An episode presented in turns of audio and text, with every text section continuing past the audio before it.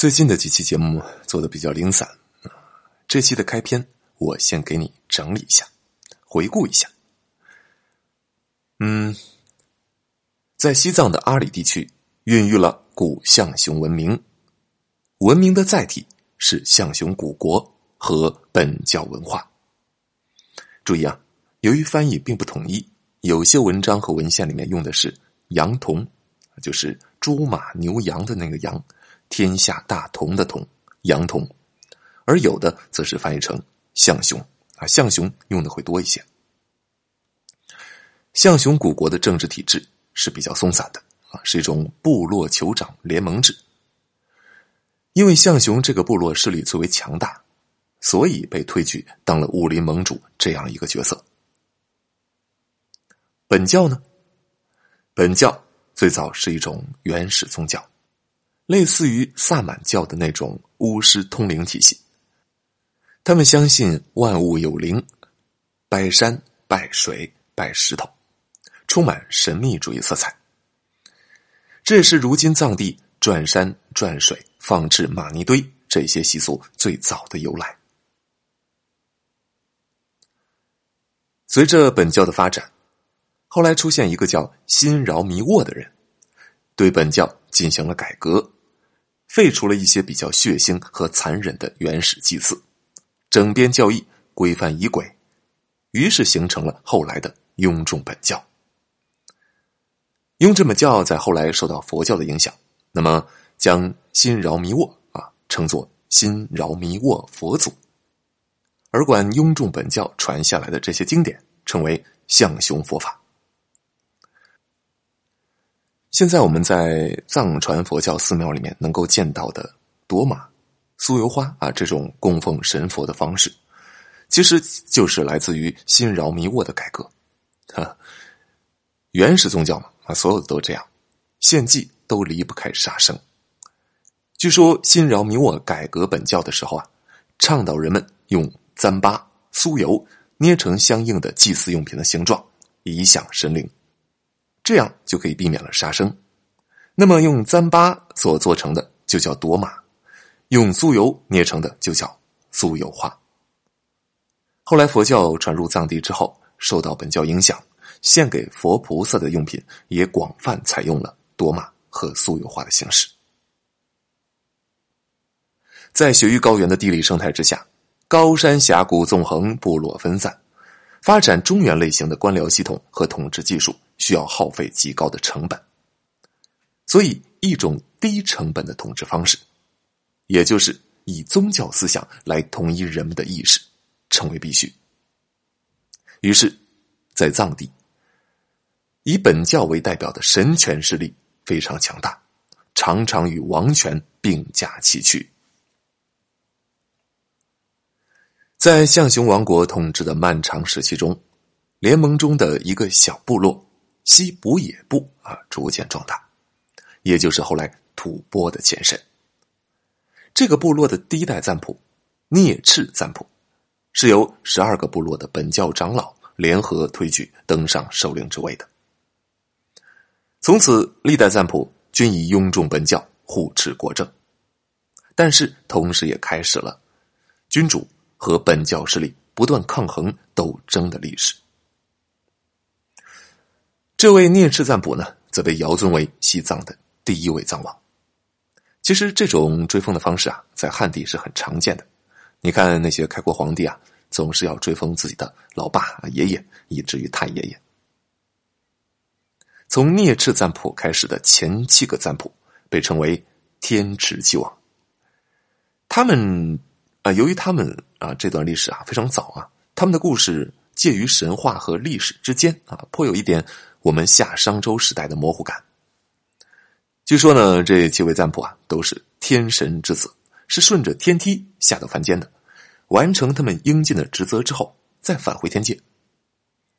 那么，他们如何返回天界呢？哈哈，秃鹫吃掉他们的尸体。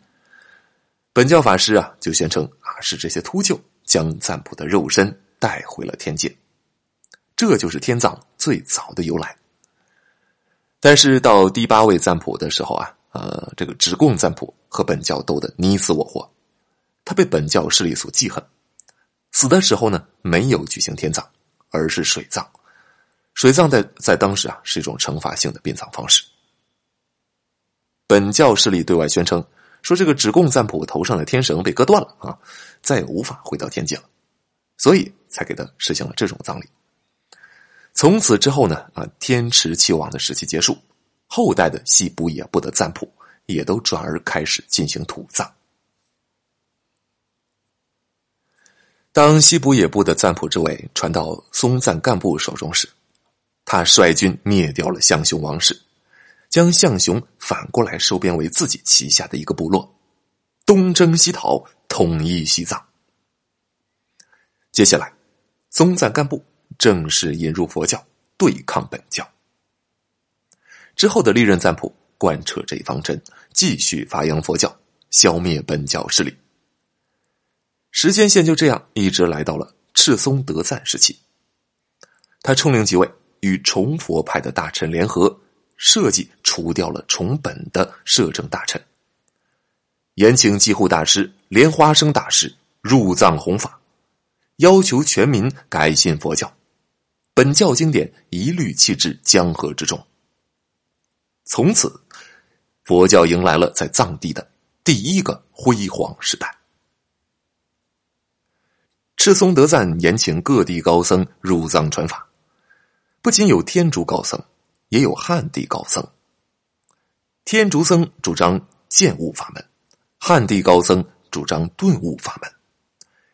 一场顿剑之争就在雪域高原上演。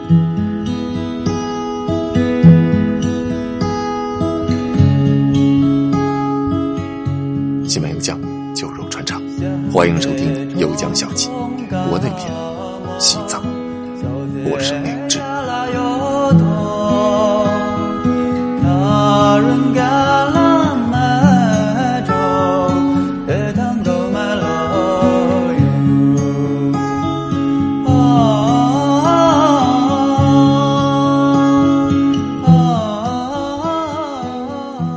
七百八十一年，赤松德赞延请沙州一带的禅宗高僧摩诃衍入藏传法。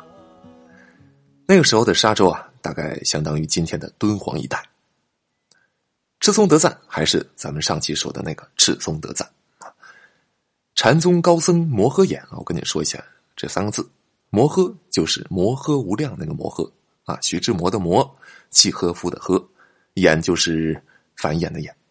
摩诃眼，由于我上期结尾说到过的原因啊，禅宗讲求见性成佛，简洁明了啊，是修佛的速成法门，所以有越来越多的弟子皈依摩诃衍门下学法，而在藏地追随天竺僧人学法的门徒却越来越少了。嘿嘿，这就好比什么？好比两家都开设了减肥班，天竺僧人教你的是。如何调整每天的饮食？每天如何锻炼啊？这样持之以恒，大概有个半年、一年啊，减肥就能见效了。而禅宗的高僧啊，则告诉你：你来我这啊，吃我的减肥药，不需要半年、一年的啊，只要吃了我的减肥药，一周就保你能够瘦成闪电。呵 呵，嗯，这个比喻可能不太恰当啊。禅宗的思想当然不是这么浅薄，只是方便你来理解啊，来对比他们俩之间的这个意思。于是呢，天竺僧人向赤松德赞奏请禁止禅宗在西藏传法，而禅宗的僧人则表示：“不如你我公开变法呀，落败的一方永远不得再在吐蕃传法，退出西藏。”于是，公元七百九十二年开始。天竺僧人的代表莲花戒与禅宗僧人的代表摩诃衍，在罗歇城展开了耗时三年的佛法辩论。罗歇城就是现在的拉萨啊，吐蕃的国都。莲花戒啊，莲花还是那个莲花，戒就是戒律的戒。莲花戒和摩诃衍，这个就是藏地历史上著名的顿剑之争。经过三年的辩论呢，最后落败的是谁啊？哈哈，是摩诃衍，禅宗败了。于是摩诃衍向莲花界献上了花环，飘然远去。从此，汉地佛教势力退出西藏。等到赤松德赞统治后期，由于他自己啊也很痴迷佛法，于是就像大理段家一样的历代皇帝啊，让位给儿子，然后自己退隐修行佛法去了。在赤松德赞的扶持之下啊，佛教迎来了一个辉煌时代。以乾卦的说法，那就是攀登到了九五爻啊，飞龙在天的形式。但是如果你再往上，就到了上九，爻辞是亢龙有悔。金庸的降龙十八掌啊，就是用乾卦的爻辞来命名的啊。为什么叫亢龙有悔呢？你想一想啊，平时用的那个成语“不卑不亢”。啊因为亢就代表你过度了。赤松德赞圆寂之后，政权经历过短暂的政权混乱时期。后来，他的幼子塞纳雷即位，继续乃父扶植佛教的政策。塞纳雷在去世之后，就开始出问题了。这位塞纳雷啊，有仨儿子，大儿子藏马已经出家为僧，二儿子。狼打马，嗜酒喜内，兄辈少恩。嗜酒我们都明白什么意思啊？喜内是什么意思？内在古文里面做名词的时候，可以指妇女、妻妾、女色啊这方面的意思。所以喜内就是喜好女色的意思。那么嗜酒喜内就是说这个人好酒好色。兄辈少恩呢，就是说凶狠暴力、刻薄寡恩。这郎达马是这么个人啊，摄政的高僧和宰相就商量了一下，如果让这个人继任藏王，恐怕要民不聊生。所以呢，最后他们就选了小儿子赤祖德赞来继位。还是我跟你说一下这四个字啊，第一个是赤橙黄绿青蓝紫的赤啊，祖是祖宗的祖，祖国的祖，德德行品德的德，赞还是赞普的赞。赤祖德赞，有的文章里呢会管他叫赤热巴金啊。总之，那都是一个人。赤祖德赞即位之后，大力崇佛，与赤松德赞相比，有过之而无不及。他主要在位期间啊，做了三件兴盛佛教的大事。第一个是完善佛教经典的翻译事业，他对藏语的文字技术做了规范。要知道啊，当时好多佛书经典传入西藏，但是有各个地方来的，天竺来的、西域来的啊，有汉地来的。同一个佛法名词啊，由于它在不同的经卷里是以不同的语言记述的，所以在翻译的过程中，可能就出现了五花八门的表述，最后使得佛法经典非常杂乱。赤祖德赞在位期间呢，就组织专业的人士校定原点。厘定名词，同时编定了佛法经典的目录，哈，佛经因此得以成为非常清晰的体系。第二件大事是建立了七户养僧制度啊，就是每七户人家供养一个僧人。赤祖德赞他对僧人的偏爱啊，已经到了过分的地步。他还有一些规定啊，比如说，凡以恶之指僧人者，断指。以恶意视僧人者，剜目啊，就是说，你如果拿手指这个非常恶意的去指一个和尚就要把你的手指给折断；如果你以非常愤恨的眼神去看一个僧人，就要把你眼睛挖出来。第三件事是大力提拔任用僧人参与政治，许多朝政大事均交由僧人决断。这件事给他后来埋下了祸根啊。比如说，当时他非常宠信。波产部备吉云丹啊，这波产部是吐蕃的一个职位，翻译过来的三个字是“波”，就是啊衣钵啊，传下衣钵那个钵；“阐”是阐释的阐，阐述的阐；“布”就是布匹布料那个布。波产部，这个波产部啊，是吐蕃专门给僧人设置的一个朝政职位啊，是在齿代朱丹期间啊设置的。你可以简单的把它理解成一个。佛教国师啊，由于藏王非常崇信佛教，所以这个波产部啊是真正的一人之下，万人之上，赤祖德赞在位的时候，对波产部这个备急云丹可以说是言听计从，政令全都出自僧人之手，所以那些比较反佛的崇本的大臣自然暗中记恨。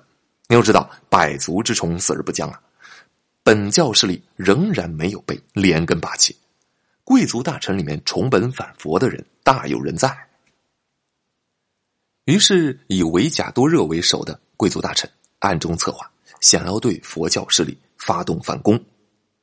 维贾多热啊，这个人，韦小宝的韦，甲乙丙丁的甲，多少的多，热，天气很热的热，维贾多热。他们的策略非常明确，那就是清君侧。先进谗言啊，说你大哥藏马虽然出家为僧了，但是不守清规。赤祖德赞非常的重复啊，他听信了谗言，将大哥流放到了远方。接下来这帮人又说啊，诬告这个波产部贝吉云丹和他的王妃昂楚私通。